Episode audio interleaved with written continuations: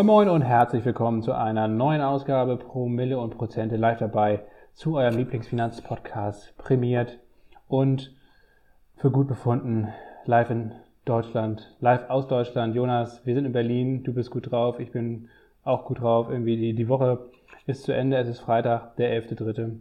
Und heute war tatsächlich, glaube ich, wirklich mal wieder nach langer Zeit der erste Tag, wo ich wirklich irgendwie gut gelaunt war. Wie geht's dir? Moin Lasse, moin ihr Lieben. Danke für diese wunderbare Einführung, Lasse. Und wunderbar auch zu hören, dass du sagst, dass heute der einzige Tag in dieser Woche war, in dem du richtig gut gelaunt warst und hoffentlich auch noch bist. Ja, der erste Moment. Tag seit Wochen. In der, oh Gottes also die ganzen, die ganzen letzten Wochen war einfach irgendwie scheiße. Einfach nur scheiße. Also natürlich aufgrund der Weltlage, das hat mich persönlich zumindest sehr, sehr runtergezogen und ja, ich ziehe es auch nach wie vor runter, aber mittlerweile, wie das dann so ist, die Natur des Menschen, ähm, irgendwann stumpft man ja auch ein Stück weit ab und ähm, gepaart mit dem guten Wetter bilde ich mir ein, dass, ähm, dass ich deswegen heute irgendwie auch ein bisschen besser gelaunt bin. Vielleicht auch weil Wochenende ist, keine Ahnung. Ja, das glaube ich auch. Also dieses gute Wetter in Berlin oder in ganz Deutschland zu, unter anderem auch, ihr werdet es alle mitbekommen haben. Ich musste wieder dran denken, an äh, den Spruch meines guten indischen Freunds Gulu, der immer sagte, Jonas, Open Sky, Open Minds. Also vielleicht trägt das hier ein bisschen zu besserer Stimmung bei, genau. Äh, du kannst ja mal, Lasse, weil du da deutlich äh, enger dran warst die letzten drei, vier Tage als ich, für einen kurzen Wrap-up äh, geben, was, was, was hier irgendwie ähm, an der ukrainischen Frontphase ist. Ähm, aber ansonsten haben wir ja in dieser Woche im Grunde fast ein neues, ein, fast einen Durchbruch gesehen beim All-Time-High von, von Gold. Aber dann wieder auch nicht. Gold wieder abgetaucht. Äh, vielleicht sehen wir es doppeltop. Ich rechne mit einem, fest damit mit einem weiteren Versuch, das All-Time-High zu nehmen. Ja, bei 2070 Dollar, ne? Ähm, ist er erstmal abgeprallt. Das war jetzt ja nicht außergewöhnlich. Das wäre sehr, sehr ungewöhnlich gewesen, wenn da die Rallye äh, aus den letzten Wochen und Monaten einfach wie Butter durchgegangen wäre. Ähm, aber mal gucken. Äh, bei Gold bin ich ja immer echt ein bisschen skeptisch nach wie vor, ähm, ob, ob das wirklich dauerhaft hält oder ob das jetzt wieder zurückläuft. Also ich werde mich da auf jeden Fall jetzt nicht noch auf der Long-Seite betätigen. Ich werde einfach das von der, von der Seitenlinie aus beobachten. Ähm, der Ölpreis ist ja auch wieder gut zurückgekommen. Ähm, man hat, es hat den Anschein so ein bisschen, auch ähm, obwohl die, die Verhandlungen ja diese Woche, ja, die waren ja eigentlich gar keine Verhandlungen, das war, war ja eine Farce, vor allen Dingen was von russischer Seite da passiert ist, dass Lavrov da nach Antalya gefahren ist und dann eigentlich gesagt hat, dass er eigentlich gar kein Verhandlungsmandat hat, sondern dass am Ende sowieso alles Putin entscheidet. Dann kann man sich das Ganze natürlich auch sparen. Ähm, es ist auf jeden Fall, es zeigt sich, dass die Russen anscheinend definitiv noch nicht bereit sind zu ernsthaften Verhandlungen. Ähm, noch ist der Schmerz anscheinend da nicht groß genug. Auf der ukrainischen Seite, klar, ist, ist die Lage nach wie vor absolut prekär, ähm, aber ähm, die Truppen halten ja nach, auch irgendwie noch durch. Ich glaube tatsächlich, dass der Druck, wenn dann eigentlich ähm, aus China kommen kann. Und es hat sich, glaube ich, so ein bisschen, äh, deutet sich hier und da an, dass die Chinesen ähm, eben doch nicht mehr so amused über die, das russische Vorgehen sind, äh, weil es ja auch immer deutlicher wird, dass die Weltwirtschaft da in Mitleidenschaft gezogen wird und ähm, auch China irgendwie Restriktionen zu befürchten hat. Ähm, auch der Ton zwischen den USA und China wird immer wieder schärfer jetzt. Und von daher, das wird natürlich sowieso nie auf der öffentlichen Bühne ausgetragen äh, oder, oder ähm, dann irgendwie klar werden, ähm, welche Telefonleitungen da zwischen Peking und Moskau glühen. Aber ich glaube, wie gesagt, die einzige Chance, glaube ich, äh, Putin so ein bisschen zur Raison zu rufen, ähm, hat Xi Jinping. Also der Westen wird da, wie gesagt, auch durch Sanktionen und alles mögliche andere nicht ähm, nicht viel bewirken können, ähm, sondern der kann eigentlich letztendlich nur. Genau, und man, wir können ja schon, und wir können ja festhalten, ähm, die chinesische Führung unter Xi Jinping, also die Kommunistische Partei Chinas, kann ähm, kein Interesse an einem ähm, monatelangen, geschweige denn jahrelangen Konflikt vor der europäischen Haustür oder vor der Haustür der EU haben, angeführt dadurch Russland in der Ukraine. Denn ähm, diese Preisexplosion ähm, auf breiter Front in den Rohstoffen, sowohl Agrarrohstoffen als auch Basisgrundstoffen oder Baumitteln etc., das äh, passt den Chinesen natürlich überhaupt nicht in den Kram. Ne? Nee, wobei, na gut, das ist, glaube ich, das geringste Problem, weil die Chinesen kriegen ja Sonderkonditionen. Die Chinesen werden, kriegen jetzt das ganze billige russische Öl und Gas und wahrscheinlich auch Weizen und Düngermittel und alles Mögliche wird da jetzt wahrscheinlich ähm, nach China verkauft, weil die Russen das ja gar nicht mehr woanders hin exportieren können. Ähm, also das ist, glaube ich, nicht das Problem. Aber ja, ähm, die, die Chinesen haben natürlich berechtigte Sorgen, dass ähm, die Weltwirtschaft insgesamt einfach ziemlich in Schieflage gerät. Das deutet sich ja schon an. Ich denke mal, die Europäer werden auf jeden Fall im Laufe des Jahres in einer Rezession landen, die Amerikaner vielleicht Ende des Jahres, Anfang nächsten Jahres. Und das hat eher dann indirekt negative Auswirkungen auf China, weil China ja nach wie vor sehr exportlastig orientiert ist. Und die Wachstumsprognosen dieses Jahr in China sind so gering wie noch nie. Ich glaube knapp 5% nur. Ähm, und von daher steht China da auch unter Druck, ähm, zumal ja auch ähm, es zurzeit den größten Corona-Ausbruch in China gibt seit Beginn der Pandemie eigentlich oder seit Anfang 2020. Es wurde, glaube ich, wieder eine Millionenstadt mit 9 Millionen Einwohnern, Chengdu oder irgendwie so, wie die heißt, keine Ahnung. 9 Millionen EinwohnerInnen sind ja für chinesische Verhältnisse, ist ja, ist ja gerade mal mittelgroß, ne? Wollte gerade sagen, das ist irgendwie so ein Hannover oder so. Das wird erstmal wieder abgeregelt. Hongkong, da ist die Lage auch so ein Stück weit, also zumindest was jetzt die Inzidenzen anbelangt, so ein bisschen außer Kontrolle geraten. Also da kann man nicht mehr hinterher mit Zero Covid, wo man da irgendwie jeden einzelnen Fall nachvollziehen kann.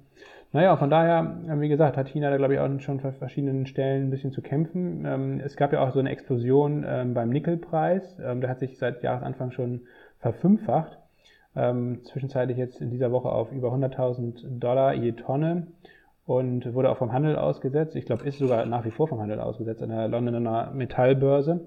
Und ähm, nicht nur die Russland-Problematik hat oder der Krieg in der Ukraine hat jetzt letztendlich zu dieser Explosion geführt. Ähm, Russland ist ja immerhin der größt, der drittgrößte ähm, Nickel-Exporteur der Welt oder Produzent ähm, sondern vor allen Dingen hat sich da auch ein chinesischer Investor wohl extrem verspekuliert. Der hat nämlich auf fallende Nickelpreise gesetzt mit einem großen Milliardeneinsatz, also war short positioniert und durch. Was für, was für ein Investor? Ein chinesischer. Ähm, ja. Und das Ganze hat er auch finanziert von vielen verschiedenen chinesischen Großbanken. Und das Ganze ist ihm da anscheinend so richtig um die Ohren geflogen. Und ähm, warum der Preis allein, wie gesagt, letzte Woche über 100 Prozent oder 200 Prozent, glaube ich, gestiegen ist, bis er dann vom Handel ausgesetzt wurde schließlich. Ähm, das hat auch, wie gesagt, den, den Grund, dass es da wahrscheinlich einen massiven Short Squeeze gegeben hat. Und ähm, wenn der Handel jetzt nächste Woche wieder läuft, also man versucht da, glaube ich, hinter den Kulissen, ähm, also außerbörslich quasi so ein bisschen Angebot und Nachfrage wieder so einigermaßen in Einklang zu bringen. Ähm, aber es kann auch gut sein, dass die Verwerfungen noch weitergehen und dass da auch einige chinesische Banken in Schieflage geraten. Und von daher, wie gesagt, also es gibt einige Gründe, weswegen die Chinesen das jetzt nicht unbedingt ähm, gut finden, was die Russen da in der Ukraine veranstalten. Und ansonsten, wie gesagt, klar, ähm, geht es darum, dass man diesen Krieg möglichst schnell irgendwie beendet. Aber ich glaube, Russland hat sich da jetzt so verfahren, ähm, die wollen letztendlich, also die, die haben ja, die müssen letztendlich irgendwie einen Ausweg gezeigt bekommen, wo sie so halbwegs gesichtswahrend rauskommen. Andererseits, keine Ahnung, also sie haben sich ja selbst in diese Bredouille gebracht. Und wie willst du da jetzt noch groß rauskommen. Also auf jeden Fall die Maximalforderungen, die sie ja nach wie vor stellen, die sind absolut inakzeptabel. Und dementsprechend kann ich auch sehr gut verstehen, dass die Ukraine da nicht drauf eingeht. Ja.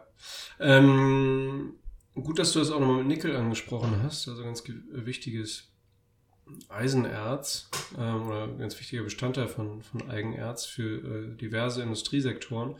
Und es wird gleich viele überraschen. Du hast ja richtig gesagt, äh, Russland ähm, ist der drittgrößte Produzent. Ähm, und interessanterweise, äh, hätte ich gar nicht gedacht, Indonesien ist wohl ähm, der mit Abstand größte Produzent von Nickel, gefolgt von den Philippinen. Ja, richtig, genau. Und ähm, an vierter Stelle kommt Neu Neukaledonien, dann kommt Kanada und dann Australien. Also ich muss sagen, ich hätte Australien da viel weiter. Ich hätte Australien da, wenn ich hätte raten müssen, definitiv in den Top 3 verortet.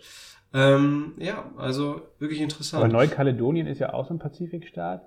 Da fragt man sich ja, ähm, ob das irgendwie, keine Ahnung, ob Nickel irgendwie.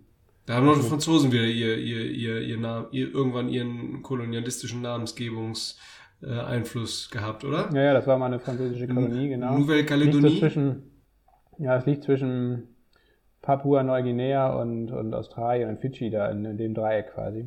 Also Nickel ähm, gefällt es anscheinend gut, ähm, so junge vulkanische ähm, ja, Erde hab ist. Habe ich mir auch überlegt, ne, dass es vielleicht irgendwie mit vulkanischen Aktivitäten zusammenhängt. Das ist ja schon komisch, dass es ausgerechnet da am pazifischen Feuerring so eine Dichte von Nickel vorkommen anscheinend gibt. Oh, der pazifische Feuerring. Klasse, Lasse. Hier wieder, hm? hier wieder nebenbei ein, ein, ein, ein wunderbares Partyfach. Dazu müssen wir uns einfach mit unserem ähm, Südostasien-Korrespondenten aus Indonesien, mit Nils, ähm, mal kurz schließen, der ja aus, in, also nicht aus Indonesien kommt, aber eine indonesische Frau hat, dort seit Jahren lebt. Der kann uns vielleicht äh, die einen oder anderen Geheimnisse da verraten, was es auf sich hat mit dem größten Nickelproduzenten der Welt, nämlich Indonesien. Gut, Jonas, wir wollen nicht abschweifen vom Thema. Ja, ähm, aber vielleicht ganz noch mal kurz eingehend auf China. Du hast ähm, ja auch gesagt, China hat ja kein Interesse daran, dass die Weltwirtschaft in die Knie geht. Denn nochmal zur Erinnerung, China ist natürlich extrem vernetzt und China ist Stand jetzt und auch noch auf einige Jahre weiter in die Zukunft geblickt massiv abhängig äh, davon, dass ähm, die ähm, EU Absatzmärkte und ähm, die USA als Absatzmarkt für chinesische Fertigprodukte ähm, weiterhin ähm, intakt bleiben. Ne? Also das kann China natürlich ähm, mit dem ähm, hat ja auch diverse Freihandelsabkommen geschlossen, in, sowohl mit ost- als auch südostasiatischen Staaten und südasiatischen Staaten, ist ja auch auf dem afrikanischen Kontinent sehr aktiv. Aber all diese ähm, Bemühungen können auf jeden Fall Stand jetzt und auch äh, auf Sicht von fünf Jahren die ähm, die Absatzmärkte in den USA und in der EU nicht ersetzen. Diese Chance äh, müssen wir im Westen natürlich nutzen, ne?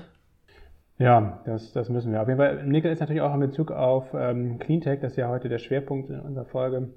Wir wollen uns verschiedene Cleantech-Aktien angucken ähm, und auch ein ETF mal so ein bisschen auseinanderfriemeln. Und Nickel ist natürlich auch ein ganz wichtiger Punkt, wenn es eben um Technologien wie Windräder, wie Solaranlagen, obwohl da ein bisschen weniger, aber auf jeden Fall bei Windrädern ist es wichtig und natürlich auch bei der Elektromobilität, bei Batterietechnik ähm, und so weiter. Also von daher, da kommen wir auch gleich noch drauf. Ähm, viele Cleantech-Aktien haben ja stark zugelegt aufgrund der, der Weltlage jetzt auch, aufgrund des, der Energiekrise. Aber ähm, rein kurzfristig betrachtet sind da eben auch noch viele, viele Stolpersteine im Weg, ähm, auf die wir gleich noch ein bisschen eingehen werden. Äh, kurz noch zwei andere wichtige und, Nachrichten. Und, äh, er sagt, sag du, äh, sonst wäre ich noch mal kurz äh, auf den pazifischen Feuerring eingegangen, denn nämlich die wichtige, die beiden wichtigsten äh, Nickelproduzenten, nämlich die Philippinen und die Indonesier, äh, die äh, und Indonesien, die sind ja ähm, dem chinesischen Regime, was da ja durchaus äh, aggressiv expansionistische Bestrebungen ähm, ähm, in, im, im, in, in, im südchinesischen Meer und auch noch äh, in der Nähe der Philippinen und Indonesien immer wieder zeigt und offenbart.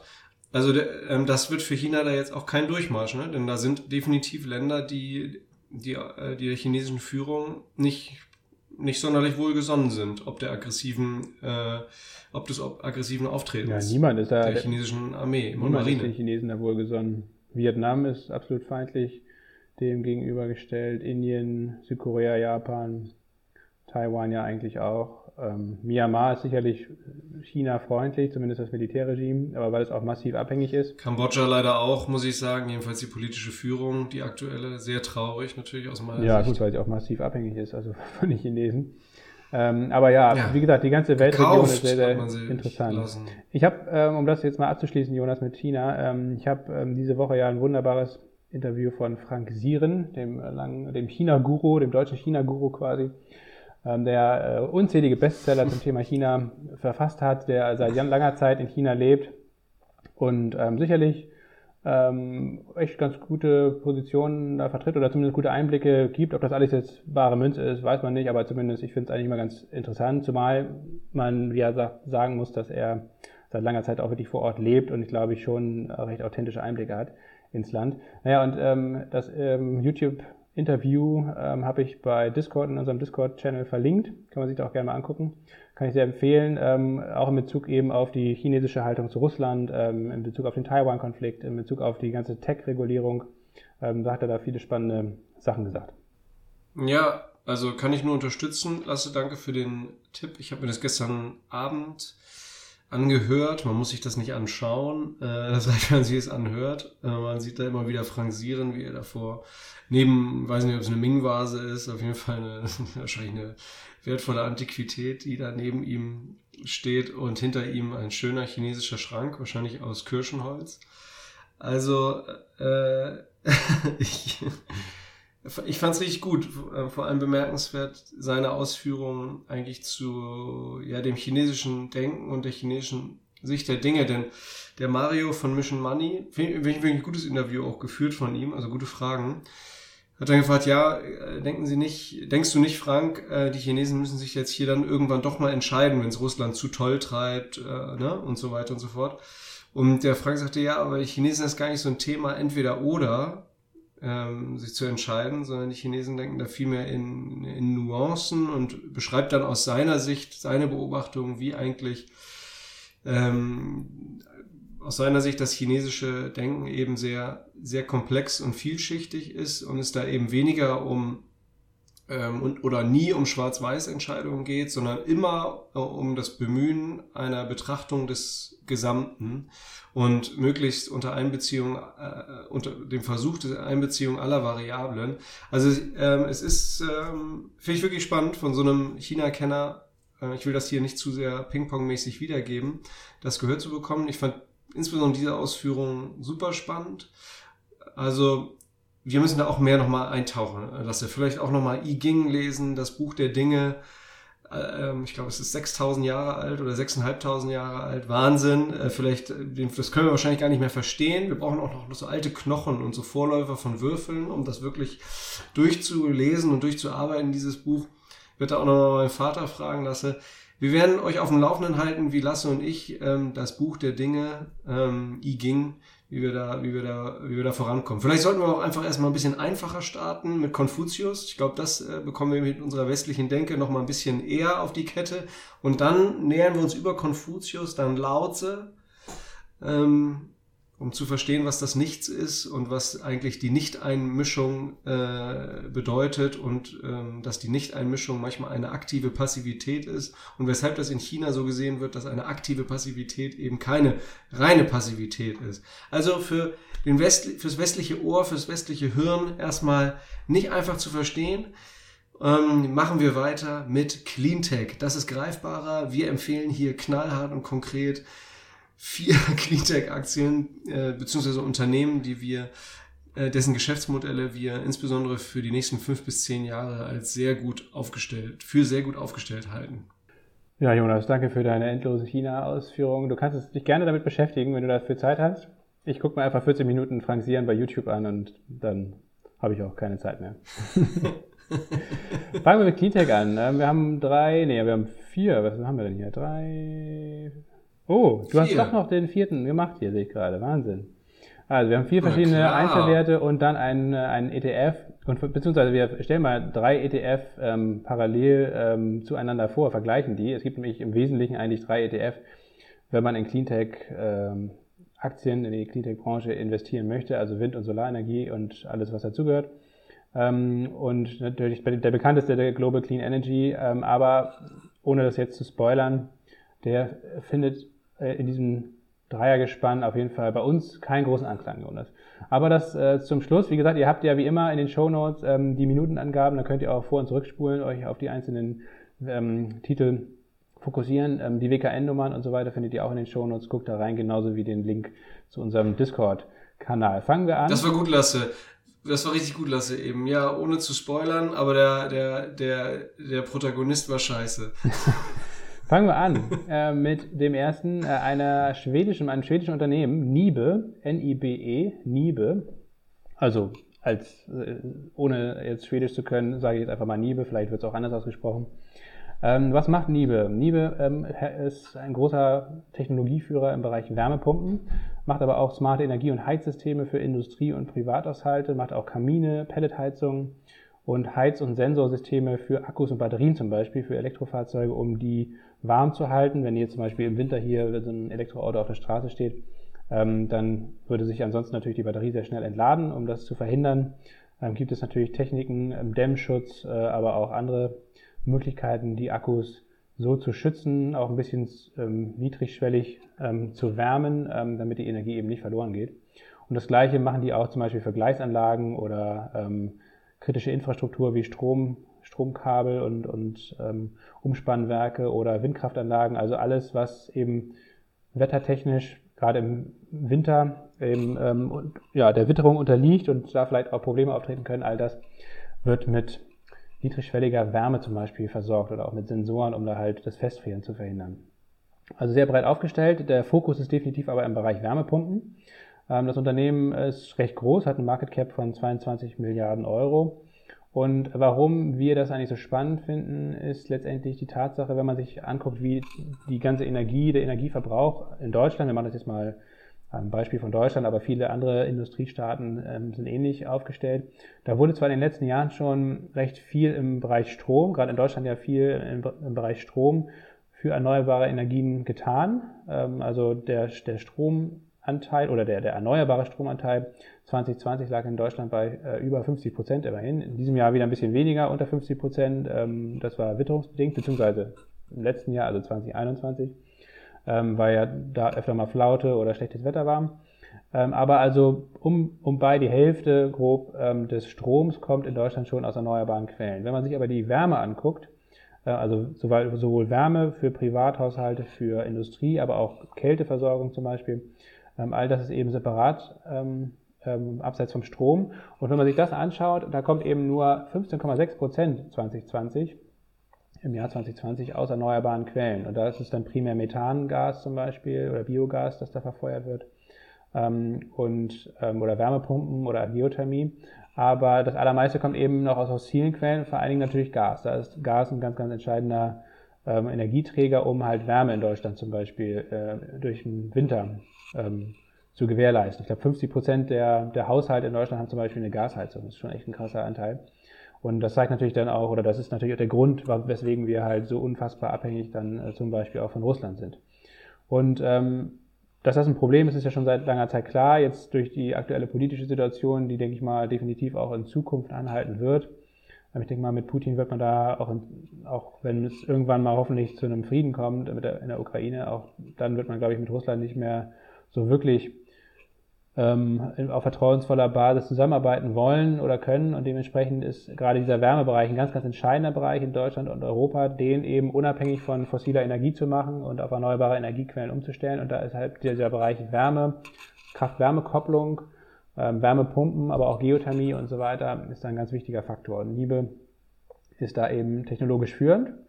Ähm, die Aktie ist jetzt auch recht schön zurückgekommen, ist natürlich trotzdem ähm, noch vergleichsweise teuer bewertet. Ich glaube im KGV von 28 aktuell für 22.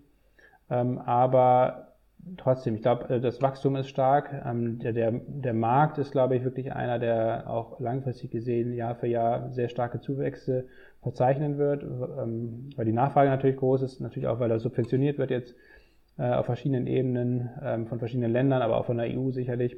Und dementsprechend halte ich den Titel eigentlich für sehr aussichtsreich. Wir haben jetzt vor ein paar Wochen schon ins Musterdepot gekauft und deswegen wollten wir den jetzt hier mal vorstellen. Ja, sehr schön. Danke, Lasse. Dann mache ich weiter. Nächster Wert, äh, auch ein, ähm, ein sehr etabliertes Unternehmen, äh, sowohl von der Anzahl der MitarbeiterInnen als auch Market Cap her. Sehr großes Unternehmen, ein echter Blue Chip, würde man sagen, so ein bisschen in Aktiensprache gemünzt.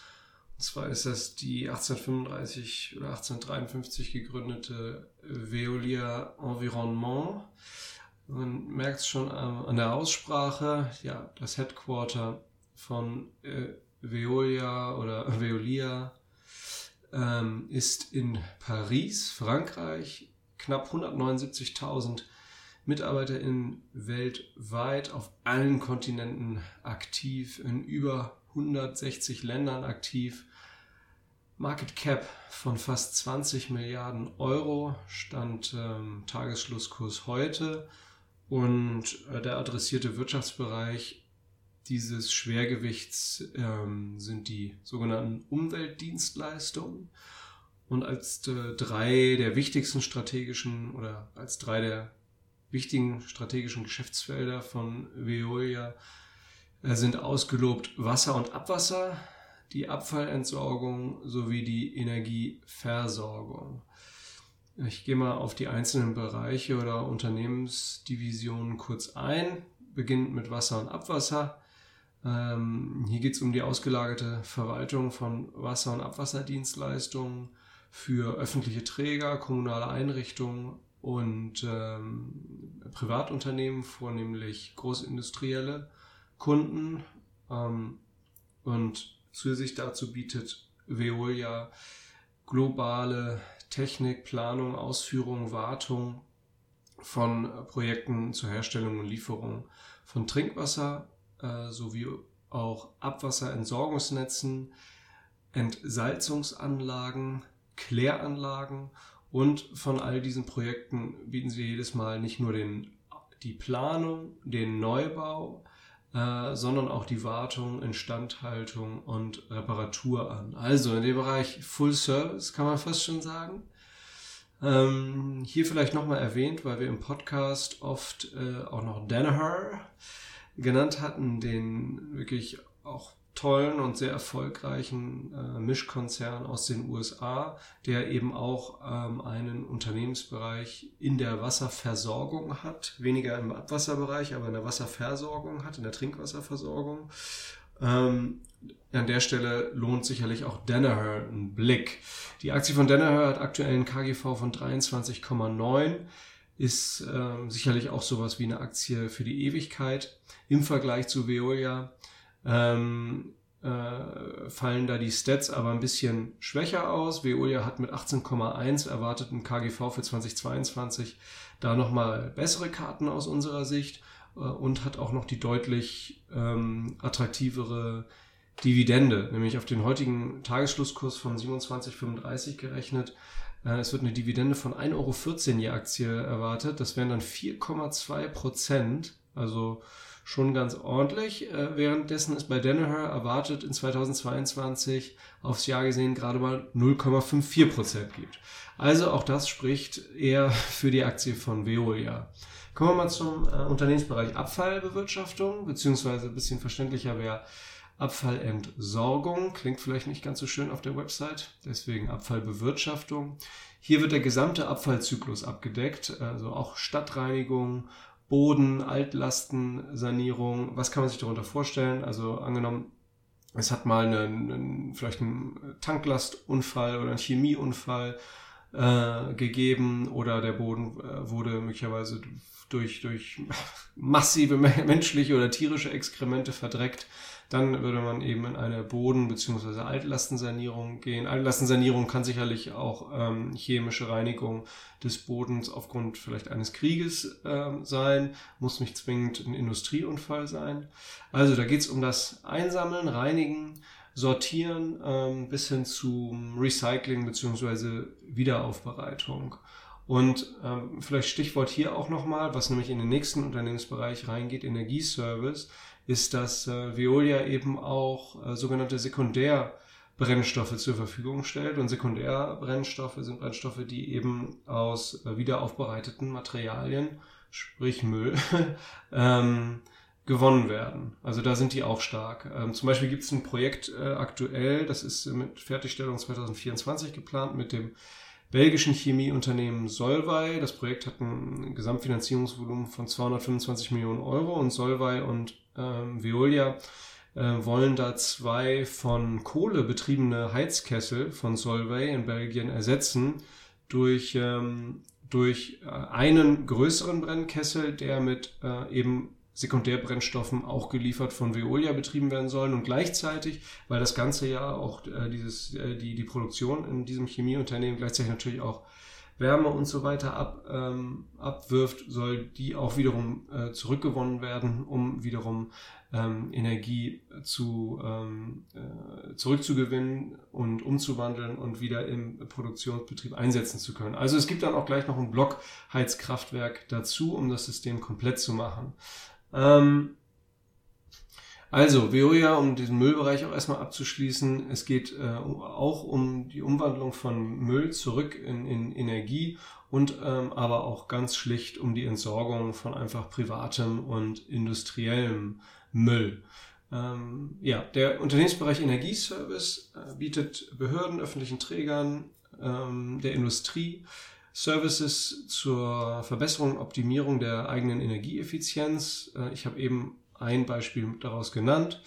Ähm, wie aber auch beispielsweise zur Wahl der am besten geeigneten Energien für die leistungsfähigere und wirtschaftlichere Produktion von erneuerbarer Energie. So, ganz wichtig hier für, für, für, das, für den Punkt, weshalb wir Veolia hier auch aufgenommen haben. Es geht ähm, auch darum, äh, um die öffentliche Beleuchtung, Aufrechterhaltung und Verwaltung von städtischen Heizungs- und Kühlversorgungsnetzen sowie auch Dienstleistungen, Achtung, zur Verringerung des CO2-Ausstoßes im Allgemeinen. Also ähm, im Energiebereich ganz klar ähm, ein, ähm, ein Player, der unterstützt, eben Klimaziele zu, zu erreichen. Das loben sie teilweise auch ähm, auf ihren, in ihren Services, in ihren Produkten raus. Ähm, zudem ist der Konzern auch noch in, im, im, im Gebäudemanagement-Service tätig, auch Instandhaltung und Betrieb von dezentralen und objektbezogenen Stromversorgungsnetzen. Ne? Also Beispiel eben hatten wir auch Block Heizkraftwerk. Ganz allgemein sind ja Blockheizkraftwerke in puncto dezentraler Stromversorgung nicht nur für den industriellen Bereich, aber auch, aber auch für den privaten Bereich wird das sicherlich ein ganz wichtiges Ding sein für die ähm, Energiesicherheit und Versorgungssicherheit. Äh, Blockheizkraftwerke, äh, ganz wichtig. Äh, schaut euch doch vielleicht mal ein YouTube-Video an, gibt's clevere Sachen, dreieinhalb, vier Minuten, schnell erklärt und clever animiert. Ähm, Mit Frank Sieren. Äh, ja, also wir wirklich, wir denken, Veolia ist, also wir wissen, es ist definitiv einer der führenden Player im Bereich Umweltservices und es ist eindeutig und glasklar ein Profiteur des sich erheblich verstärkenden Drucks hin zur Energiewende und ähm, zu besserer Klimabilanz von öffentlichen Trägern und Privatunternehmen. Also dieses Unternehmen wird davon profitieren, das ist so sicher wie das Arm in der Kirche. Ja, die beiden genannten jetzt Veolia und Liebe sind eigentlich eher so Industriekonzerne, Versorger, ähm, also eher ja, größere Unternehmen. Gar nicht, also die wachsen schon, aber halt jetzt nicht um 60, 70 Prozent im Jahr, sondern eher so um 10, 12, 15 Prozent im Jahr. Ähm, also es ist eigentlich eher, eher Value-Aktien, würde ich sagen. Ähm, zahlen auch beide ja Dividende. Und ja, durch die höhere Marktkapitalisierung auch ist. Da sollte man jetzt nicht erwarten, dass, es, dass sich die Aktien irgendwie in, in einem Jahr verdoppeln oder in zwei Jahren verdoppeln, sondern ähm, eher langfristiges Investment, konstantes ähm, Wachstum und irgendwie eine, eine Branche, die nicht nur aussichtsreich ist, betriebswirtschaftlich betrachtet, sondern eben, glaube ich, auch wichtig ist einfach um die Wirtschaft ähm, umzustellen in die richtige Richtung. Und tolle ähm, Beispiele für Unternehmen mit exzellenten Produkten, exzellenten Technologien. Und das sind Unternehmen, die definitiv gestiegene Wareneinsatz, Produktionskosten in Form von gestiegenen Preisen an die Kundschaft weitergeben können, weil die ein derart wichtiges ähm, Produktspektrum haben, ähm, weshalb die Abnehmerinnen und Abnehmer dort eventuelle Preissteigerungen auch mitgehen müssten. Da ist eine Annahme, aber da bin ich mir relativ sicher, dass das bei beiden Unternehmen der Fall sein wird in Zukunft.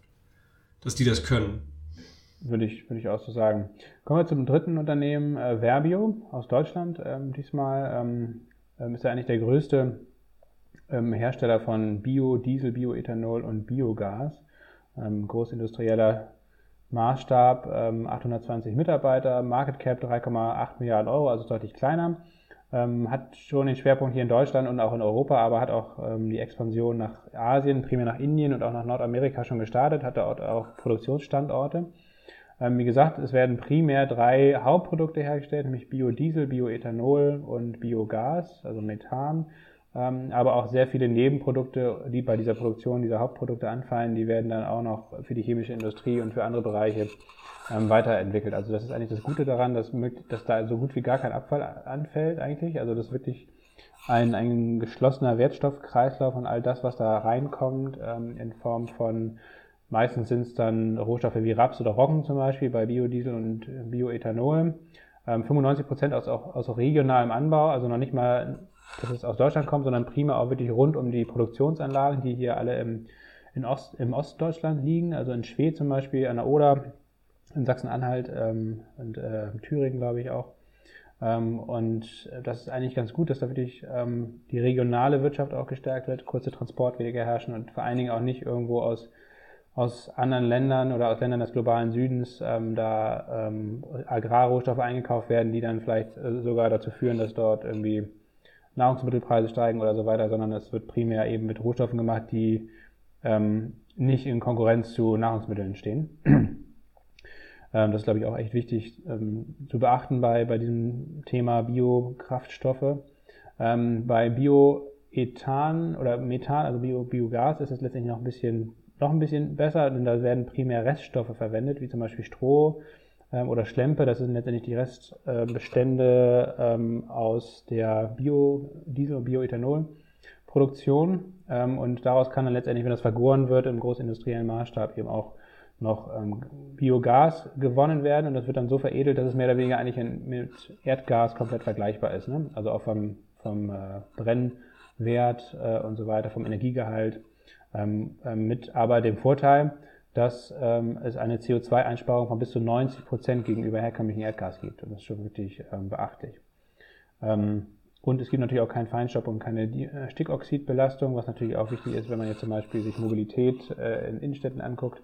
Ähm, also auch da ist ein Biodiesel zum Beispiel sehr viel besser geeignet als normaler herkömmlicher ähm, Diesel. Und äh, wie gesagt, das Unternehmen ist jetzt schon sehr, sehr gut aufgestellt, ähm, wächst aber auch wirklich sehr stark, auch in den letzten Jahren schon, ähm, hat oft oder arbeitet eigentlich konstant immer am, am, an der Grenze der, der Kapazitäten, baut diese Kapazitäten auch äh, regelmäßig fortlaufend auf. Ähm, ähm, kann auch wirklich höhere Preise durchsetzen. Auch hier hat, hat man das gesehen. Allein im letzten Jahr wurden die Preise äh, stark gesteigert.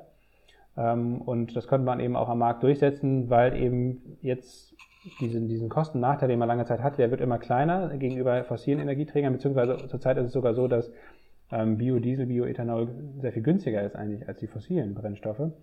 Und ähm, wenn man eben noch bedenkt, ähm, dass durch die CO2-Bepreisung zum Beispiel in Zukunft ohnehin ähm, fossile Energieträger ja, mehr Kosten noch zusätzlich verursachen, zusätzlich zu dem hohen Preisniveau, was sie jetzt vielleicht auch über längeren Zeit ähm, behalten werden, ist es eben auch betriebswirtschaftlich für immer mehr Unternehmen sinnvoll, ähm, auf diese ähm, Biokraftstoffe umzustellen, beziehungsweise auch über Beimischungen ähm, den, herkömmlichen Kraftstoff eben zu verdünnen, zum Beispiel, solange das technisch funktioniert.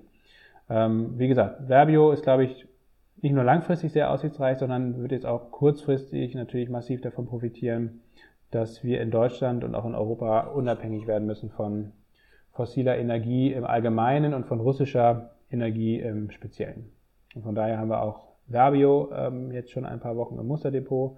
Das ist sicherlich ein Unternehmen, was eher in dem Bereich Wachstumsunternehmen zählt. Ähm, die Bewertung, ich habe sie hab leider gar nicht das KGV, aber es werden auf jeden Fall Gewinne gemacht, das ist schon mal gut. Ähm, wir können natürlich auch nachher nochmal über Wasserstoff sprechen, wo ich jetzt auch, nie, also von den Wasserstoffunternehmen oder den Aktien nicht so wahnsinnig viel halte. Und da können wir auch gleich nochmal drauf eingehen, warum. Aber bei Verbio oder generell bei diesem Thema Biokraftstoffe, ähm, das ist ein Bereich, eine Branche, wo eben schon äh, Profitabilität vorherrscht, die deutlich länger schon auch ähm, wirklich in einem industriellen Maßstab arbeitet und wo diese Schwelle hin ähm, zur, zum Massenmarkt eigentlich schon überschritten wurde. Und das ist, glaube ich, meines Erachtens eben wichtig, wenn man jetzt Investmententscheidungen in dem Bereich trifft.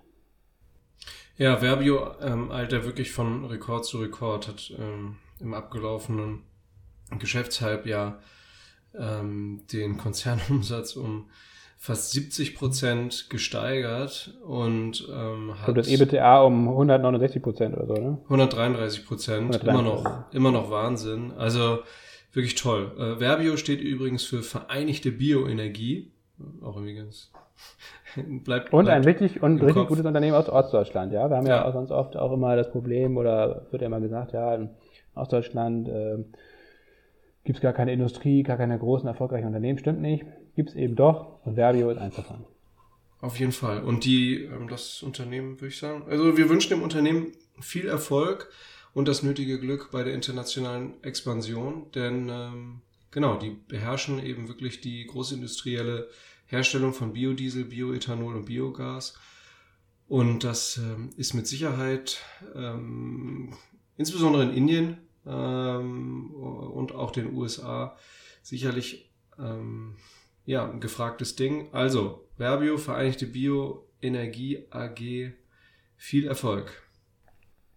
Danke, Jonas. Übrigens, was hast du eigentlich im Glas heute? Ich trinke einen fantastischen Glen Murray aus dem Bourbonfass, ähm, abgefüllt von einem unabhängigen Abfüller, Hepburn's Choice. Und es schmeckt fantastisch. Die Flasche ist leider bald leer, aber sie begleitet mich schon jetzt seit knapp drei Jahren. Von daher. Seit knapp drei Stunden.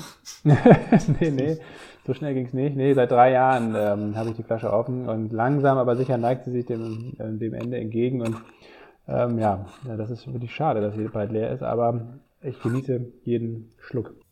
Ja, die, ähm, den Tropfen, den ich im Glas habe, die Flasche ist noch sehr voll, ein Glück. Es ist ähm, ein Chaos von North Star. North Star ist ein ab, äh, unabhängiger Abfüller, ähm, also mit Sitz in Glasgow und ähm, exklusiv importiert von der Sansibar Whisky GmbH aus Bad Nendorf und hier dieser Chaos, es ist ähm, aus dem Chaos ist hier eigentlich so eine Reihe, die immer äh, rauchige Whiskys hat, meistens oder eigentlich immer von von Isla bislang. So lange gibt's ja North Star, ist North Star als unabhängiger Abfüller noch nicht, aber der Ian, der Gründer und, und Owner von North Star, ist dafür bekannt, wirklich relativ günstig äh, die Sachen anzubieten und dem ist das einfach äh, das Wichtigste, dass er ständig der beste unabhängige Abfüller der, äh, ähm, der Welt wird und das hat er aber jetzt der hat auch, unfassbar geile Flaschen auf jeden genau, Fall. Das ist also, schon zum dritten Mal geschafft. Über das Design kann man sich streiten, aber der Chaos hier ist auch wieder fantastisch. Also ähm, hier haben wir ja, wie gesagt, einen Whisky von von gebrannt auf Eiler, bekannt ja für torfigen, rauchigen Whisky und zwar ist der gereift, äh, steht hier matured in both Port Octaves and American Oak Casks. Also Port Octaves äh, sind halt kleine Portweinfässer. Da, äh, dadurch, dass das Fass kleiner ist, äh, vollzieht sich die Reifung des äh, darin äh, enthaltenen Whiskys schneller. Und das andere sind eben ja ähm, amerikanische Eichenfässer. Hier steht ja bewusst nicht Ex-Bourbon Casks drauf, also gehe ich mal davon aus, dass es Virgin Oak Casks sind, dass davor eben nichts war. Also deswegen wird das als Virgin dann bezeichnet. Jungfräulich. Mm, ja, sehr, sehr, sehr lecker. Ich glaube, ich schicke mir noch einen zweiten Drum rein, dann fange ich auch gleich schön an zu lallen. Der erste nämlich war, waren, glaube ich, schon fast 4 Zentiliter. Ah, was soll's. Ich habe ja Covid, ich darf das. Oh Gott, was ist das für ein Scheißspruch. So, ich mache schnell weiter mit Solar Edge. Übrigens, ähm, für alle, die das Thema Whisky interessiert, ähm, auch da lohnt sich ein Blick in unser, auf unseren Discord-Server. Da gibt es einen Channel, der heißt Whisky und da posten wir immer den Link zu den Flaschen, die wir hier im Podcast verköstigen. Jonas, jetzt geht's nach Israel. Heute haben wir wirklich international was, was zu bieten hier, ne? Ja, nach äh, Shohat Sharon oder so. Hm. Also 2006 gegründet, Solar Edge. Ähm, seit 2015 an der Nasdaq gelistet. Headquarter ist in, in Israel und zwar in einer Stadt, die ich gerade eben nicht wirklich habe aussprechen können. Auf jeden Fall ein Teil des Namens ist Sharon. Ähm, und ähm, Shohat, Shohat Sharon oder so, äh, ist 20 Autominuten entfernt von Tel Aviv. Das geht ein bisschen leichter. Sag einfach Tel Aviv. Von der Zunge. Ja, das ist Tel Aviv, ne? Alles eins. Alles eins. Ähm, und ähm, aktiv in, in 133 Ländern. Immerhin fast so viele wie Veolia. Aber äh, wie gesagt, deutlich jüngeres Unternehmen. Übrigens, äh, die erste internationale Dependance im Ausland äh, das war nämlich das Büro in Deutschland 2009. Bestimmt, bestimmt in Bitterfeld im Solar Valley, ne? Ja klar, bestimmt.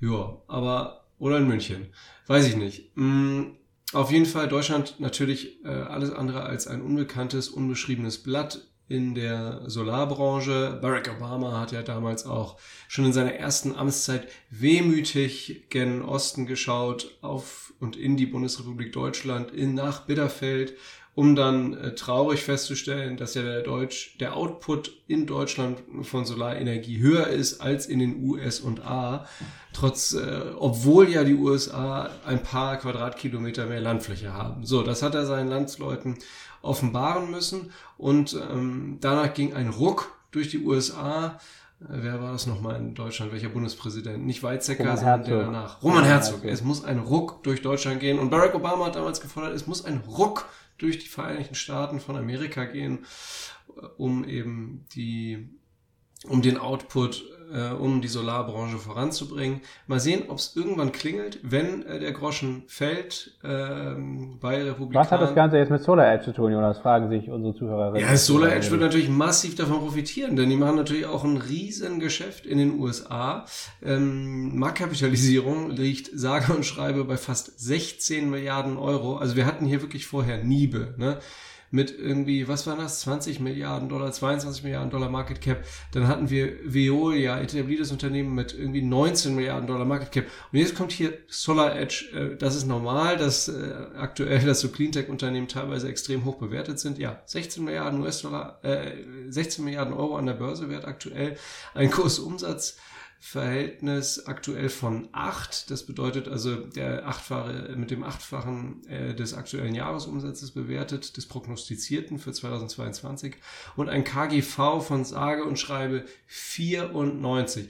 Also günstig ist was anderes. Nichtsdestotrotz, Solar Edge ist ähm, eben ein wirklich führender Anbieter von intelligenter Energietechnologie und hier entwickelt Solar Edge äh, vor allem Wechselrichterlösungen für PV, also Photovoltaik Systeme und ähm, die, äh, die sehen äh, zu, dass sich der über die PV-Anlage ähm, produzierte Gleichstrom in, ähm, in, ähm, in Wechselstrom begibt, so äh, dass der dann eben auch für uns nutzbar ist. Aus unseren Steckdosen kommt, kommt Wechselstrom und kein Gleichstrom.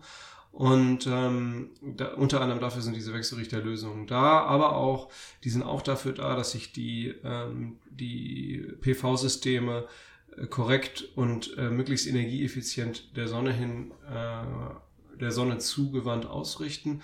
Was hast du noch was anzumerken zu Wechselrichterlösungen? Gegebenenfalls bist du da noch etwas tiefer im Thema als ich. Nee, man kann jetzt noch sagen, der deutsche oder einer der Hauptkonkurrenten kommt aus Deutschland, nämlich SMA Solar. Ähm, ja, haben jüngst schlechte Zahlen gebracht. Ja, genau. SMA ist technisch sehr, sehr gut, ist auch auf Dauer oder langfristig betrachtet auch, glaube ich, ein sehr gut, gutes Unternehmen. Die haben aber tatsächlich anders als Solar Edge so ein bisschen stärkere Probleme bei den Lieferketten. Ähm, das ist auch das Problem oder das ist der Grund, weshalb der Aktienkurs so schlecht performt hat und weshalb sie auch für dieses Jahr sogar wieder eine, naja, nicht Gewinnwarnung haben sie nicht ausgegeben, sondern sie haben ihren Ausblick für 2020, für äh, 2022 für das Gesamtjahr zurückgeschraubt, vor allen Dingen ähm, ähm, gar nicht so sehr, wie gesagt, weil es keine Nachfrage gibt, die können sich vor Nachfrage kaum retten, aber weil sie wirklich Probleme haben, äh, vor allen Dingen auch ähm, Chips zu bekommen, Halbleiter ähm, und andere Komponenten ähm, und da anscheinend in der Supply Chain, ähm, in der Lieferkette nicht so gut gemanagt sind bisher wie Solar Edge. Die haben da nicht so große Probleme gehabt bisher. Und das ist der Hauptgrund, weswegen sie da nicht so ganz gut aufgestellt sind. Und sie haben, glaube ich, auch, sie haben nicht so eine Preissetzungsmacht wie Solar Edge. Solar Edge ist es wirklich sehr gut gelungen, diese ähm, Kostensteigerung ähm, bei den Rohstoffen, bei den Zulieferteilen ähm, eins zu eins an die Kunden weiterzugeben, ähm, haben eben entsprechend eine bessere Marge und das ist SMA nicht in dem gleichen Maße gelungen und dementsprechend ist da die Marge und auch die Gewinne sehr viel kleiner als bei Solar Edge. Ja, wie Solar Aber wie gesagt, SMA Solar trotzdem eigentlich interessanter Titel zurzeit. Wahrscheinlich würde ich da eher mal noch ein bisschen, bisschen warten. Zurzeit ist wahrscheinlich trotz der höheren Bewertung Solar Edge eigentlich die etwas interessantere Aktie, könnte man meinen oder denken zumindest. Ja. Ja, keine Anlageberatung, aber wir können feststellen, dass Solar Edge auf jeden Fall ein rasantes Umsatzwachstum hinter sich hat. 2013 erstmalig die 100 Milliarden ähm, Euro Grenze beim Umsatz überschritten und jetzt werden sie in 2022 wahrscheinlich das erste Mal die 2 Milliarden ähm, Euro Umsatzgrenze über, überschreiten. Also rasantes Wachstum. Lass hat schon gesagt, durchaus eine Preissetzungsmacht. Ähm, SolarEdge hat auch ähm, für den ganzen Bereich EV, nämlich rund um die Aufladeinfrastruktur, ähm, auch so ein paar Speichermedien, auch spezialisiert auf E-Mobilität ähm, und, und, und gewisse Netzdienstleistungen haben sie, haben sie da ähm, Produkte. Ja, wie gesagt, die Wechselrichterlösungen machen, sind so, das, sind so die tragende Säule des Unternehmens, aber das Unternehmen ist mehr und mehr bestrebt, in Richtung E-Mobilität sein Produktspektrum zu erweitern. Und jetzt könnte man natürlich sagen, Mensch, das ist doch eigentlich eine gute Sache. Ich finde, persönlich meine Meinung, KGV 94, ja, ist mir gerade zu sportlich, muss ich ehrlich sagen. Gerade ähm, auch weil jetzt diese in den letzten Tagen diese ganzen äh, Cleantech-Aktien ja äh, oder nicht wenige von denen sehr, sehr viel Aufwind hatten und da ist sicherlich auch mal wieder eine, eine, eine Korrektur von 10, 11 Prozent in der Breite drin. Das ist meines Erachtens die perfekte Überleitung an dich, Lasse, nämlich äh, zum nächsten Thema äh, eines Clean Tech oder Clean Energy ETF. Meiner Meinung nach die bessere Wahl aktuell in dem äh, Bereich. Ähm, und zwar die bessere Wahl, als jetzt sich versuchen mit Einzeltiteln rumzuschlagen wie Solar Edge, SMA Solar oder geschweige denn wasserstoffmäßig wie Plug Power. Ich finde ETF für den Bereich deutlich besser. Genau, das wollen wir nachher noch immer in unserem Fazit auch nochmal zusammenfassen. Ähm, Solar Edge haben wir auch nicht im Musterdepot, ähm, sehe ich ganz genauso, ist ein super spannendes, interessantes Unternehmen, sollte man auf dem Zettel so ein bisschen haben, aber ähm, ja, auch angesichts der, der Zinswende in den USA und so weiter ähm, ist bei der Bewertung eben doch so ein bisschen Vorsicht geboten. Bei, bei Ver, ähm, Verbio, ähm, bei Veolia und auch bei Nibe äh, ist der Chart vielleicht so ein bisschen interessanter, weil da gab es schon ganz gut deutliche Rücksetzer bei den drei Titeln, ähm, die jetzt vielleicht auch zum, zum Einstieg so ein bisschen einladen. Bei Solar Edge ist das nicht der Fall, von daher kann man da durchaus den, den Rücksetzer auch abwarten und dann vielleicht zuschlagen. Aber ich sehe das genauso wie du, den, ein ETF auf diese Branche, ähm, ähm, um das breit abzudecken, ist generell wahrscheinlich für die allermeisten von euch ähm, noch spannender. Es gibt eigentlich im Wesentlichen drei ETFs, die in dieser Cleantech, Clean Energy Branche so ein bisschen ähm, aktiv sind. Ähm, der bekannteste ist sicherlich der iShares Global Clean Energy ähm, von BlackRock. Ähm, der hat auch das größte Volumen. Ähm, danach folgt der Luxor MSCI New Energy, also aufgelegt von der Société Générale aus Frankreich. Und ähm, dann kommt noch L&G Clean Energy, so und da vergesse ich leider immer L&G. Wofür L&G steht, steht. Das muss ich nochmal kurz nachvollziehen. Keine Ahnung. Beziehungsweise das kannst du mal rausfinden, Jonas, während ich hier noch ein bisschen weiter quatsche. So, und wir wollen uns eigentlich mal diese drei verschiedenen ähm, ETFs äh, im Vergleich so angucken. Wie gesagt, der populärste, ähm, auch nach ähm, Volumen, ist der iShares. Und ähm, wir finden allerdings, dass eigentlich der, der vom Volumen her der kleinste, ähm, nämlich der L&G Clean Energy, ähm, alle drei WKNs findet ihr, wie gesagt, in den Show Notes, dass der aus verschiedenen Gründen ähm, unserer Ansicht nach sehr interessant ist. Und zwar gucken wir zuerst mal auf die Kosten. Ähm, die liegen beim L&G ähm, bei 0,49% pro Jahr. Ähm, zum Vergleich beim iShares Global Clean Energy bei 0,65% und beim Luxor bei 0,6%. Also der L&G ist auf jeden Fall am günstigsten. Ähm, und auch, er ist auch von diesen drei ETFs der einzige, der thesaurierend ähm, anlegt. Das heißt also, die Dividenden, die, die Gewinne, die entstehen, ähm, eben nicht ausschüttet, sondern immer wieder reinvestiert und dementsprechend ähm, da auf diese Gewinne eben auch keine Steuern anfallen, zumindest dann nicht ähm, bei, wenn, wenn die Gewinne ähm, wieder reinvestiert werden, sondern erst, wenn dann der ETF irgendwann verkauft wird oder der ETF-Anteil. Und ähm, damit gibt es zumindest während äh, des, des Investments, und das sollte ja eben am besten Jahre, vielleicht sogar Jahrzehnte sein, eben einen gewissen Steuervorteil und man auch einen gewissen Zinseszinseffekt, weil sich ähm, die Dividenden immer wieder thesaurierend anlegen. Die anderen beiden, der iShares und der Luxor, sind ausschüttend, das heißt, ihr kriegt dann entweder einmal im Jahr oder teilweise auch quartalsweise ähm, Dividenden, Gewinnanteile ausgeschüttet und müsstet dann das, ihr müsstet das erstens versteuern und zweitens dann auch wieder reinvestieren, wenn ihr das gerne machen möchtet.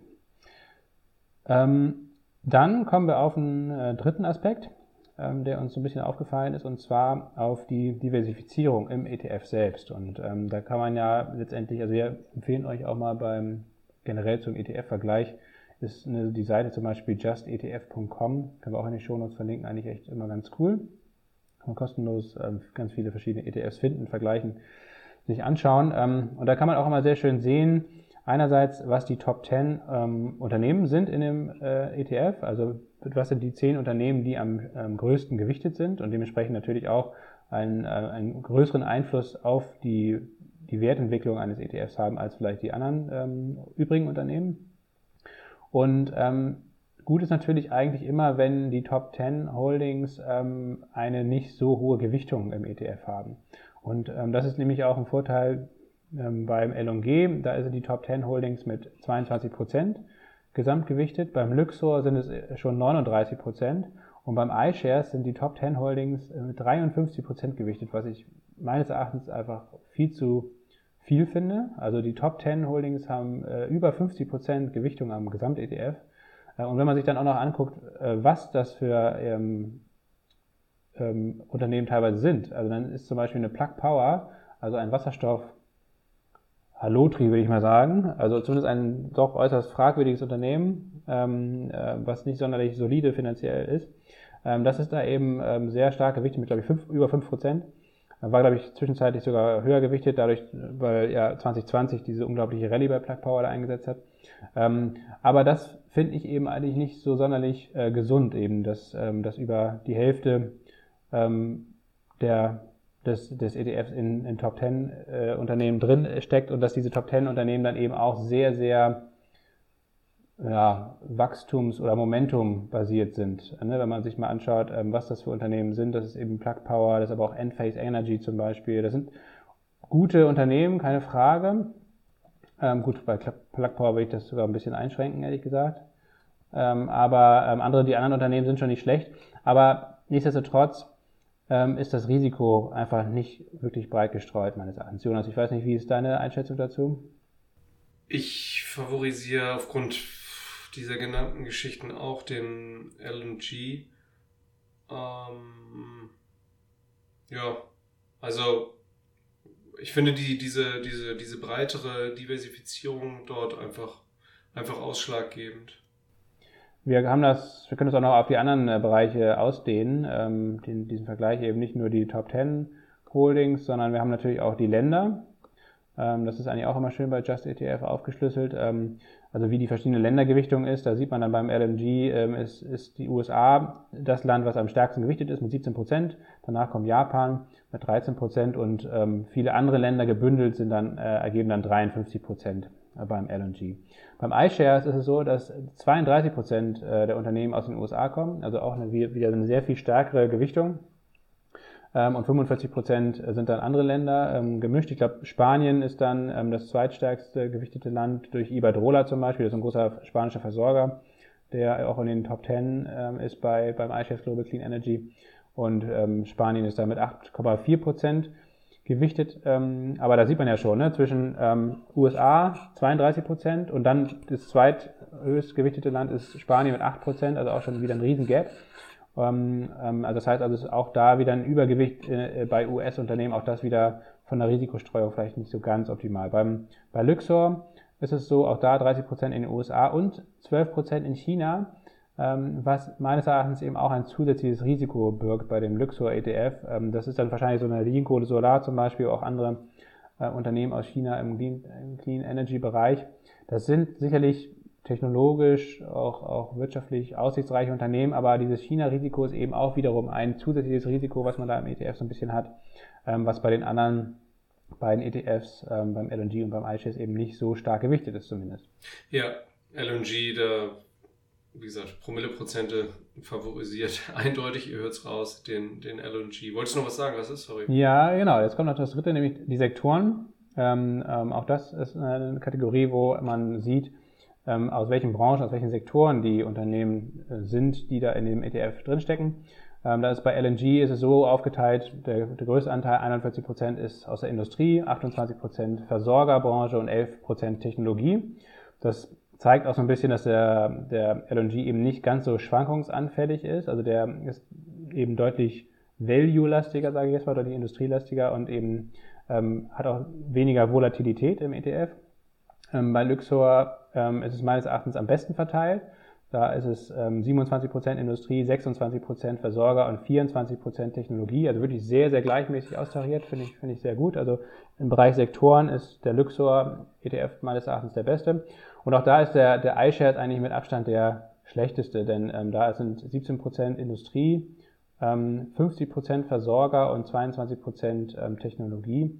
Ähm, was mich so ein bisschen wundert. Ich hätte eigentlich gedacht, dass Technologie sehr viel stärker da gewichtet ist im iShares, weil der iShares mit Abstand auch der volatilste ist. Ne? Also das ist ein ETF, was gut und gerne mal äh, teilweise 4, 5 Prozent am Tag macht und das für einen ETF schon eigentlich eher ungewöhnlich. Ähm, und ja, das wundert nicht, wenn man sich mal die Top 10 Holdings anguckt. Wie gesagt, mit einer Plug Power, mit einer Enphase Energy, mit einer Solar Edge, mit einer First Solar. Das sind alles Unternehmen, die eben auch mal gut und gerne 10, 15 Prozent am Tag gewinnen, aber vor allen Dingen auch verlieren können. Und ähm, da wundert mich so ein bisschen, dass die Versorger da so übergewichtet sind, weil man das eigentlich so aus den anderen Kategorien her nicht so richtig ähm, rausliest. Ähm, ich könnte mir das nur so erklären, dass bestimmte Unternehmen vielleicht als Versorger eingestuft werden, obwohl sie eigentlich vielleicht gar keine richtigen Versorger sind. So eine Orsted zum Beispiel aus Dänemark, auch ein, auch ein Windparkunternehmen, ähm, was unter den Top 10 Holdings im iShares ist, mit 5,6 Prozent gewichtet, was aber eigentlich kein klassischer Versorger ähm, so richtig ist. Aber das ist Spekulation. Wie gesagt, ähm, als Fazit kann man festhalten, unseres Erachtens, äh, wenn man die drei ETFs nebeneinander legt, ähm, ist L&G unseres Erachtens die beste Wahl, auch wenn das vom Marktvolumen her der kleinste ETF ist. Ähm, aber wie gesagt, von allen anderen Rahmenbedingungen her top, auch am günstigsten. Danach kommt der Luxor und eigentlich der letzte genannte ähm, ist ja der iShares. Also der ist wie gesagt am populärsten, ähm, der ist sicherlich auch am besten beworben worden, glaube ich. Ist wahrscheinlich auch, ist auch schon am längsten am Markt, muss man auch sagen. Das ist sicherlich auch ein Fakt, warum der eben schon äh, am meisten Volumen hat. Aber wenn man sich so die ganzen Sachen anguckt, ähm, ist es meines Erachtens nicht unbedingt die beste Wahl. Nee, und ich kann auch beruhigen, ähm, zwar hast du zu Recht gesagt, dass der LNG Clean Energy mit dem geringsten Fondsvolumen aus, äh, aufwartet. Nichtsdestotrotz ist das unser Top-Pick hier für den Bereich. Und LNG steht für, ich habe es jetzt rausgefunden, Legal and General. Und das ist ein Finanzunternehmen aus, aus Großbritannien is the largest asset manager for British pension funds, largest investor on British stock market und Market Leader in Term Life Insurance. Ich glaube, das ist sowas wie Risikolebensversicherung. Und außerdem hat äh, Legal in General bereits achtmal, auch in der jüngeren Geschichte, also es ist noch nicht so lange her, äh, insgesamt aber schon achtmal den British Insurance Award gewonnen. Und Achtung, kein Life Insurancer in whole Europe ist äh, in Bezug auf Finanzstärke besser bewertet als Legal in General. Also wer jetzt äh, noch kurz äh, klei eine kleine Stirnfalte bekommen hatte, als Lasse gesagt hat, kleinstes Fondsvolumen. Ich denke mal, kann entspannt sein. Legal in General ähm, ist, ist, ähm, ist eine absolute so trusted company, würde ich sagen, trustworthy. Äh, von meiner Seite ehrlich gesagt beide Daumen hoch. Habe ihn selber übrigens mittlerweile auch in meinem, in meinem Portfolio. Als du mich darauf aufmerksam gemacht hast auf den LNG Clean Energy Lasse, habe ich, hab ich sofort getauscht. Äh, Hauruck-Aktion, ähm, iShares Global Clean Energy in hohem Bogen rausgeschmissen und äh, LNG dagegen reingekauft. Ja, Hauruck Schier, dafür bist du bekannt. Klar. Ein Mann der Tat, fantastisch.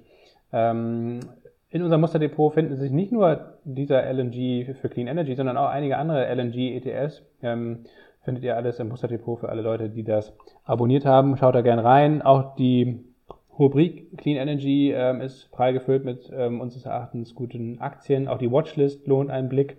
Da sind dann eine weitere Auswahl und für alle, die das jetzt oder sich fragen, was das Musterdepot ist, unter promilleprozente.de könnt ihr da, wenn ihr möchtet, gerne draufschauen. Und ähm, sogar in, dem, in der Sparte Industrie verbirgt sich die ein oder andere Umweltdienstleistungsperle. So viel kann ich verraten. Genau. Wenn ihr uns hier finanziell unterstützen möchtet und den Podcast ähm, finanziell unterstützen möchtet, dann könnt ihr auf promilleprozente.de auch das Musterdepot freischalten. Jonas, es ist Zeit für den Abschluss und für das Gesamtfazit. Also wir sind und waren und bleiben natürlich ähm, für den ganzen Sektor Cleantech äh, optimistisch gestimmt. Ist, glaube ich, eine ganz, ganz wichtige Branche. Wir sind da selbst seit langen Jahren in verschiedener Form investiert. Ähm, das ist, glaube ich, auch absolut wichtig in Bezug, wie gesagt, auf, den, auf die Energiewende, auf den Klimawandel und so weiter und so fort. Jetzt ganz akut durch den Krieg in der Ukraine, durch die, ähm, ja gut, nicht erst seit gestern ähm, vorhandene und irgendwie klar gewordene Abhängigkeit von Russland, aber jetzt, man braucht ja ab und zu mal wirklich äh, leider immer erst so, ein, so eine Krise, jetzt in dem Fall sogar ein Krieg, um gesellschaftlich vielleicht auch den Druck zu erhöhen auf die Entscheidungsträgerinnen und Träger ähm, da jetzt endlich mal was zu tun. Von daher glaube ich, ähm, dass da eben jetzt noch mehr Druck drauf kommt, dass ähm, die Wirtschaft eben in Richtung Klimaneutralität umgebaut wird in den nächsten Jahren und Jahrzehnten. Ähm, aber man muss auch sagen, kurzfristig gibt es eben einige Stolpersteine in dieser Branche, in diesem Sektor, ähm, die durchaus dazu führen können, dass auch die entsprechenden Aktien nochmal deutlich unter Druck kommen im Laufe des Jahres. Ja, klar, das ist ein, das bleibt ein hochvolatiler Sektor, definitiv. Jetzt muss ich nicht blind reinrennen, aber ich denke, ich, wir wissen es ja aus der Community, dass bereits ähm, viele, meistens ja in einem iShares Global Clean Energy drin sind. Vielleicht ist jetzt die Vorstellung auch ähm, für, für viele dann die Möglichkeit hier entweder die Sparpläne um, möglicherweise umzustellen auf den LNG oder auch ganz zu wechseln. Überlegt euch das in Ruhe.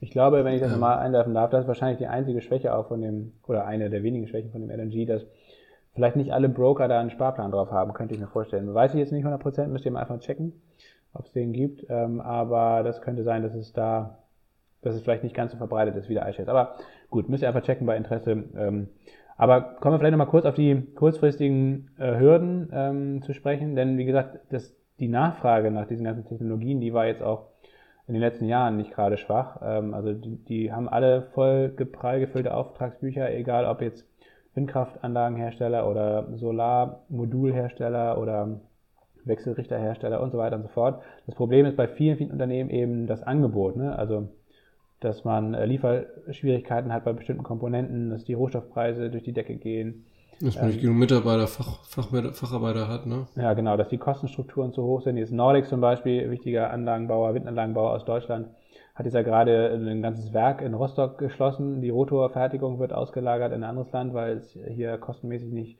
lohnt. Das ist eine, natürlich eine völlige Katastrophe eigentlich. Ähm, und dass man das nicht verhindert hat, ähm, also da gibt es viele strukturelle Probleme, glaube ich, natürlich auch auf, auf Ebene der einzelnen Unternehmen teilweise. Also eine Vestas meinetwegen aus Dänemark Weltmarktführer beim Windanlagenbau, ist sicherlich besser gemanagt, besser strukturiert als die Nordics, aber es hat eben auch strukturelle Probleme, ähm, die vor allen Dingen politischer Art sind. Ne? Wenn man sich anguckt, ähm, wie hier eben der Zubau von Windanlagen oder auch Photovoltaikanlagen seit Jahren politisch blockiert wurde, mehr oder weniger von vor allen Dingen äh, Union regierten Ländern, äh, Söder und so weiter in, in Bayern, ähm, und auch die Förderung ausgelaufen ist oder völlig unklar war. Also das sind alles, glaube ich, politische Probleme, die dazu führen, dass diese Branche eben sehr viel schlechter eigentlich dasteht, als sie dastehen müsste und könnte und sollte. Und ähm, das sind Sachen, die eben kurzfristig ähm, auch nicht dadurch gelöst werden, dass jetzt Christian Lindner irgendwie 200 Milliarden ähm, Euro bis 2026 in diesen ganzen Markt reinpumpen will, sondern viele Unternehmen können einfach gar nicht kurzfristig wahnsinnig viel mehr produzieren. Ähm, und das müsst ihr so ein bisschen bedenken. Also ich glaube, äh, es wird jetzt nicht so sein, dass die ganzen Aktienkurse da weglaufen, dass man jetzt sofort äh, da groß investieren sollte. Wenn, dann sollte man, glaube ich, wirklich das beste ETF und Sparplan immer wieder regelmäßig kleinere Beträge rein, weil dann ähm, ist auch gewährleistet, dass man eben vielleicht auch zu geringeren Kursen in Zukunft nochmal ähm, einsteigt oder immer nach wie vor immer weiter investiert ähm, denn es kann gut sein, dass das aktuelle Niveau bei vielen Aktien eben jetzt nicht unbedingt das günstigste Niveau ist. Dem ist nichts hinzuzufügen. Jonas, wir haben eine Stunde rum. Ähm, wir genießen jetzt unseren Whisky. Ähm, ich wünsche dir einen schönen Abend und ich hoffe, äh, alle hatten Spaß und haben auch ein bisschen was mitgenommen hier beim Zuhören. Und ich freue mich dann auf nächste Woche. Ne? Bleibt gesund, ihr Lieben. Lasse, ich freue mich. Bis dann. Ciao, ciao. Ciao, ciao.